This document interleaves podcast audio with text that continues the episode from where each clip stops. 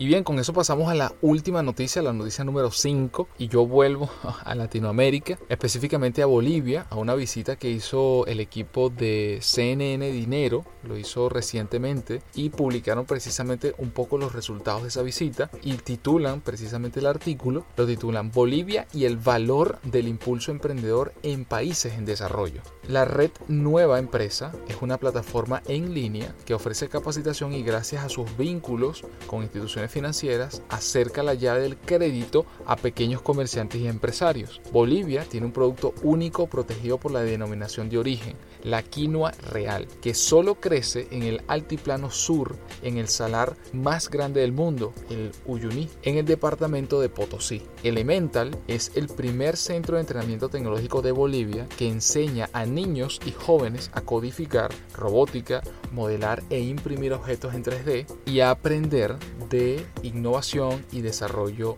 de proyectos, en este caso digitales. En esta visita que hizo CNN y que está haciendo como un recorrido por toda la región en países que necesitan precisamente desarrollo, comentan lo siguiente. En países en desarrollo con economías que crecen por debajo de su potencial, con la oportunidad no realizada de generar mayor prosperidad y desarrollo para los ciudadanos, el impulso emprendedor es doblemente valioso. En naciones con estas características, la actividad empresarial es poco reconocida como un elemento transformador y la tentación de operar desde la informalidad es elevada. Se encontraron empresarios que aceptaron retos tan complejos como reducir la informalidad, mejorar la calidad de la educación y promover el desarrollo de miles de familias agrícolas. Emprendedores que coinciden en una misión, transformar su país en una economía competitiva, formal, diversificada, con una mayor contribución del conocimiento y menos dependiente de las materias primas. Para estos empresarios, la medida de su éxito pasa por lograr el de otros ciudadanos. Por ejemplo, entre el 50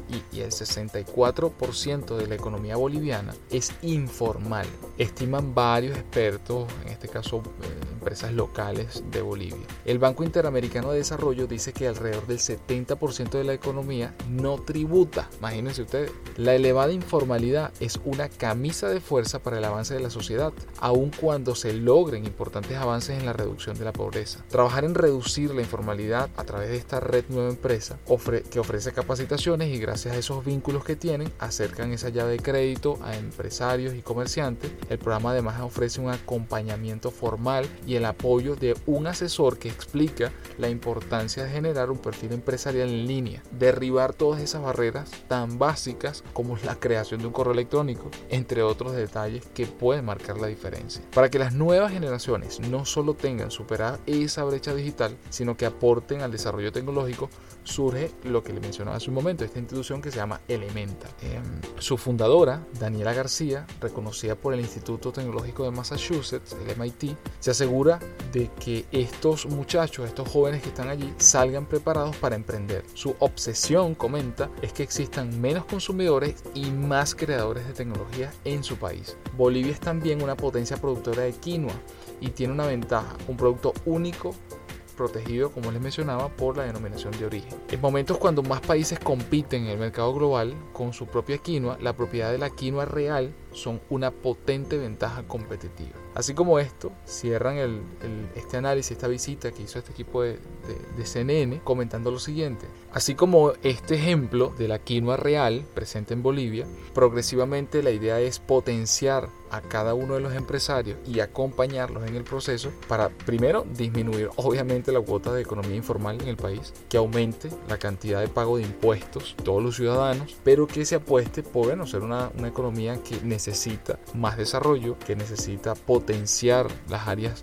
desde lo que ellos son mejores, como es el área de la agricultura, que tiene muchísimo tiempo trabajando en eso, y las materias primas, que más que no depender de ellas, que está muy bien, y eso lo entendemos, es también tratar de potenciar y tratar de llevar esa materia prima a un producto final para ser ofrecido no solo en el mercado nacional, sino en el mercado internacional. Y eso le generaría al país pues mayores beneficios y también mayor cantidad de empleos dentro de, de Bolivia. Así que como es esto, pues bueno, hay muchos ejemplos que seguro se replican en el resto de la región y que hoy he tratado de alguna manera de vincular desde la primera noticia que, que les mencioné de los innovadores menores de 35, pasando por Lean Startup como una metodología que se aplica a un instituto, una institución, una organización en Estados Unidos y cómo está dando muy buenos resultados y cerrando precisamente con esto. Se trata de hilar esas tres noticias que les mencioné para que entiendan que sí se puede copiar cosas que funcionan y que pueden resolver problemas que tenemos en la región. Falta como siempre es voluntad y coordinación entre los distintos actores que estamos en el mercado para obtener los resultados que estamos buscando.